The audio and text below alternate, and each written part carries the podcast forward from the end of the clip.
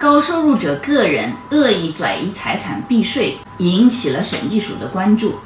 审计署在他向人大的这个汇报当中提到说，涉税涉票的问题依然存在，共发现偷逃税款等问题线索九起，涉及金额十八亿多。多发生在汽车销售、农产品采购、高收入者群体个税缴纳等领域。有的企业跨省联手，通过虚构业务、串通定价等，短期内虚开大量的发票抵扣税款，并随即注销。